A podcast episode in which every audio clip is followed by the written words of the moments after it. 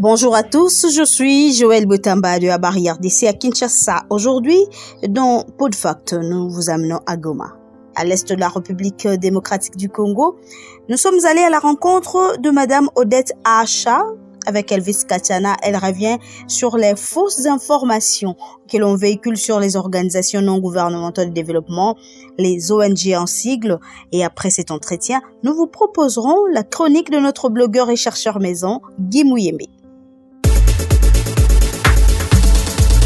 Vous suivez PodFact, fact-checking en podcast de Barrière DC.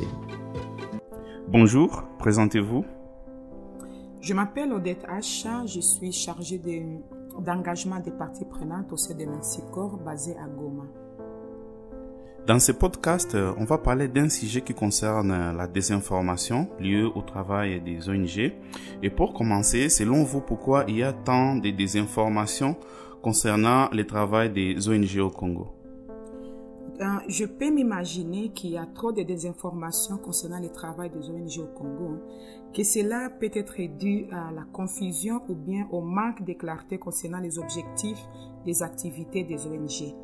Et c'est là qu'il y a vraiment un grand travail à faire du côté des ONG pour expliquer à la population, aux communautés, pourquoi est-ce que les ONG sont dans leur zone Qu'est-ce qu'ils sont en train de faire dans leur zone et pourquoi, pour qui, et quand et comment?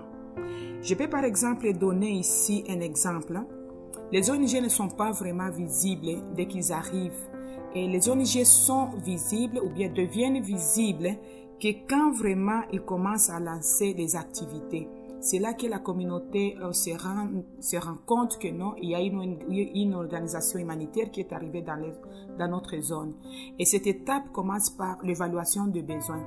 À l'étape de l'évaluation de besoins, les organisations humanitaires, leurs membres ou bien leur staff, ils contactent maintenant les autorités, ils contactent les leaders communautaires, ils contactent, c'est pas toute la communauté, les différentes couches de la population qui représente la communauté d'une certaine zone pour essayer de comprendre quels sont leurs besoins et comment est-ce qu'ils vont leur apporter assistance. Et c'est à ce moment-là, par exemple, qu'on se rend compte qu'il y a une organisation quelconque qui est dans la zone. Alors ici, nous allons prendre l'exemple de Merci Corps, qui est une organisation humanitaire. Quand Merci Corps arrive dans la zone, il vient soit répondre à un besoin, euh, à un besoin urgent, tout en progressant, tout en mettant des activités qui vont aller vers le, les, relèvement, durable. Il peut s'agir d'améliorer l'accès à l'eau, il peut s'agir d'accroître la disponibilité de la nourriture pour lutter contre l'insécurité alimentaire et par là nous pouvons passer par exemple pour l'amélioration des techniques agricoles et aussi pour améliorer même les systèmes des marchés ou bien mettre en place des mécanismes de résolution des conflits dans une communauté qui a été touchée par l'instabilité. Il peut également s'agir de fournir de l'aide d'urgence quand il y a par exemple un mouvement de population ou bien quand il y a des conflits dans une zone et qu'il y a une population qui est affectée par ces conflits ou bien par ces mouvements de population. Merci Corps peut être là maintenant pour venir assister ces personnes affectées par le déplacement, par le conflit et aussi la communauté haute qui a réussi à euh, se déplacer là. Et ces activités ne sont pas choisies au hasard. Ce que Mexico va amener, ce n'est pas vraiment choisi au hasard.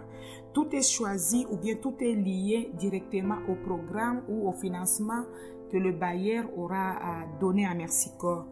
Et avec ça, il y a toujours disons, des activités qui sont convenues pour dire quelle est la nature de l'assistance qui sera apportée. Mais aussi, il y a la partie ou bien l'étape maintenant de la sensibilisation qui est effectuée dans la zone d'intervention. Et cette, et cette, sensibilisation est entamée ou bien commence par des consultations, comme j'ai dit dès le début, dès que l'organisation arrive dans la zone. Il va consulter les différentes couches de la population qui sont représentées par les leaders communautaires, par les autorités locales, par, je ne sais pas, les associations de jeunes, les associations de femmes, les associations, les différentes associations qu'on peut retrouver dans la communauté. Et là, il y a maintenant euh, cette étape de bien comprendre leurs besoins et comment est-ce que l'organisation peut leur venir en aide euh, dans cette communauté? Et comment est-ce que l'organisation pourrait travailler avec la communauté pour que la communauté contribue au développement ou bien à la résolution de ses besoins qui est dans la zone? Toutefois, nous le savons qu'il ne sera pas possible que, par exemple, une organisation humanitaire puisse couvrir tous les besoins qu'il y a dans une zone, ou bien puisse prendre tous les participants, euh, non, toute la communauté comme bénéficiaires directs de cette intervention. C'est pour ça qu'il y a ces besoins maintenant que euh, nous, les humanitaires, qu'on fournisse encore beaucoup d'efforts pour expliquer, par exemple, à la population, à la communauté qui ne sera pas bénéficiaire direct de cette euh, activité, de pourquoi est-ce qu'elles ne font pas partie de, bénéficiaires directs et comment est-ce que même en état indirect, comment est-ce qu'ils pourront bénéficier de cette assistance ou bien de ces activités de développement indirectement euh, dans leur zone?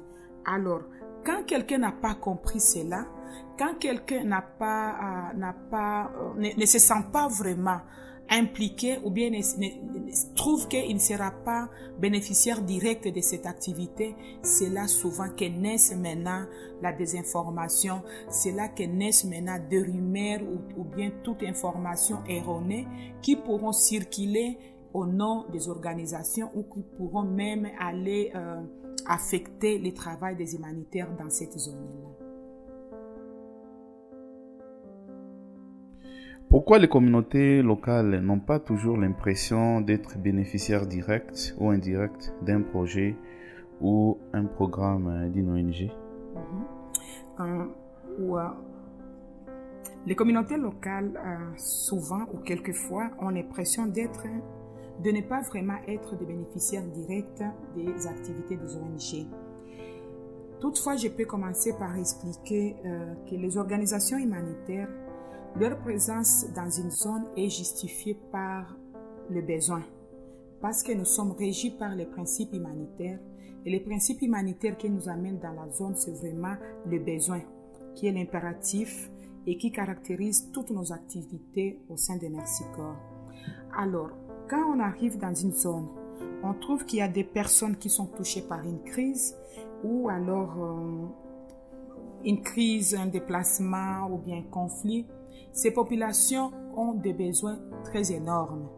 Mais quand on regarde par rapport à l'assistance qu'on amène, on ne peut pas comparer les là. Parce que l'assistance n'est pas égale aux besoins qu'ils ont. L'assistance n'est même pas égale à ce qu'ils ont perdu lors des déplacements ou bien lors des conflits. Je peux donner mon exemple. Je me rappelle en 1996, quand il y avait eu euh, l'attaque, la guerre de, la libération, et là j'avais tout perdu aussi. J'avais tout perdu, j'étais déplacée. Quand je comparais par exemple ce qu'on nous donnait comme assistance par rapport à tout ce qu'on avait laissé, là je me disais qu'on ne peut même pas comparer. Tu peux même pas dire que non, tu as bénéficié de quelque chose parce que ce que tu as laissé est énorme. Tout ce que tu as perdu, nous perdons un peu de tout on perd, disons, tout ce qui est matériel.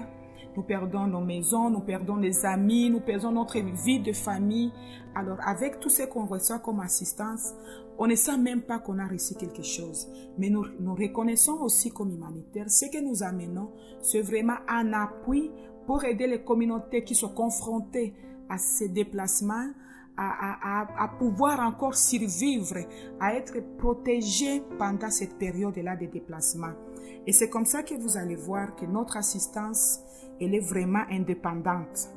On n'assiste pas des personnes euh, parce qu'ils appartiennent à telle ethnie, parce qu'ils appartiennent à telle religion, c'est indépendamment de leur appartenance politique, et religieuse ou bien à tout ce qu'ils pouvaient appartenir, mais c'est parce qu'on voit que c'est des personnes qui sont dans les besoins et qui ont besoin d'être protégées que nous sommes dans cette zone-là. Et aussi, pourquoi est-ce que nous allons dans une zone? C'est ce qui va aussi euh, nous amener à comprendre par rapport aux besoins aussi au, au ressentiment de la communauté par rapport à l'assistance. Comme nous le savons, il y a OCHA et aussi il y a aussi des comités de veille humanitaire qui sont dans la zone qui lancent des alertes pour dire que non, il y a un mouvement de population dans telle zone ou bien dans telle partie du pays ou bien de la ville. Et aussi OCHA alerte maintenant la communauté internationale pour voir qui pourrait être euh, disponibles pour aller faire des évaluations dans la zone. Et l'évaluation est faite avec la communauté locale, avec les leaders locaux pour comprendre les besoins. Et après là, maintenant, il y a une organisation qui va se positionner pour apporter maintenant l'assistance. Et l'assistance, comme je venais de le dire, hein, comme je me comparais par exemple à 1996 quand il y a eu la guerre de libération, j'avais tout perdu. Et ma deuxième expérience aussi, c'est avec l'éruption volcanique de 2001. La même chose encore là, j'avais encore tout perdu. Je n'avais que sauvé ma vie et la vie de mes enfants et de mon mari.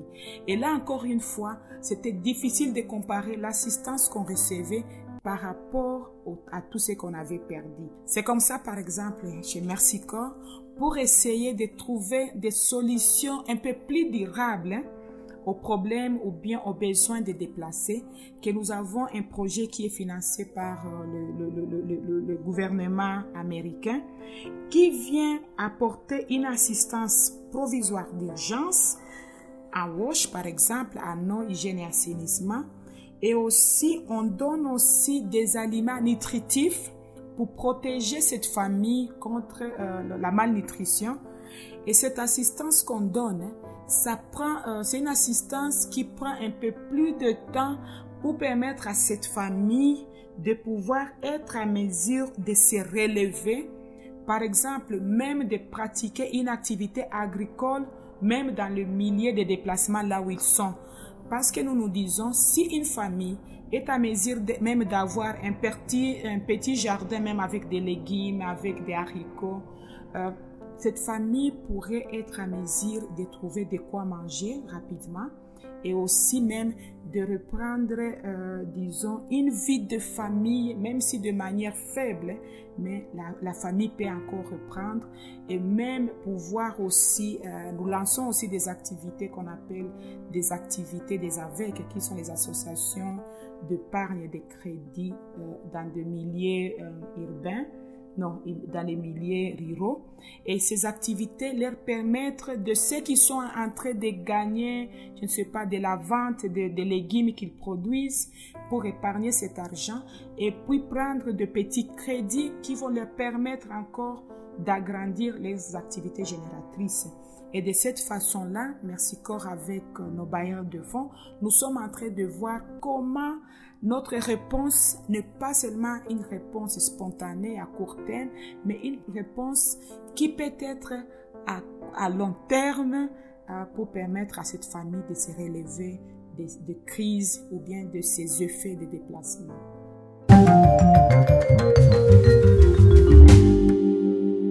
Vous suivez PodFact Merci Elvis Katsana. Nos salutations à tous les jeunes de la ville de Goma. Et voici la chronique de Guy Mouyembe. Bonjour Guy. Bonjour Joël.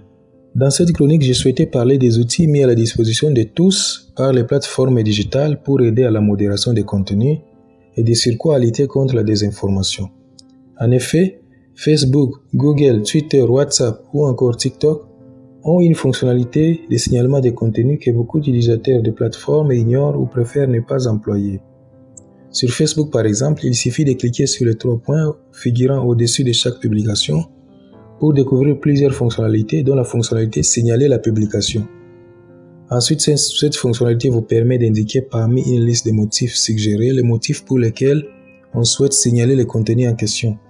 L'un des motifs étant la désinformation. Quel est donc l'intérêt pour tout le monde d'utiliser ces fonctionnalités? On ne le dira jamais assez, la lutte contre la désinformation n'est pas l'apanage seul des projets de vérification des faits comme à Bari Decrypt ou Congo Tchèque. La lutte contre la désinformation doit impliquer chaque utilisateur des réseaux sociaux, chaque internaute, chaque citoyen, car il a été démontré que la désinformation fait du mal à tout le monde. Et de ce fait, chacun de nous doit se sentir inquiet quand des fausses informations émergent au point de menacer l'intégrité des élections ou éroder la confiance des citoyens dans les institutions qui les représentent. Fin de ce numéro de PodFact. Merci de nous avoir suivis. À très bientôt.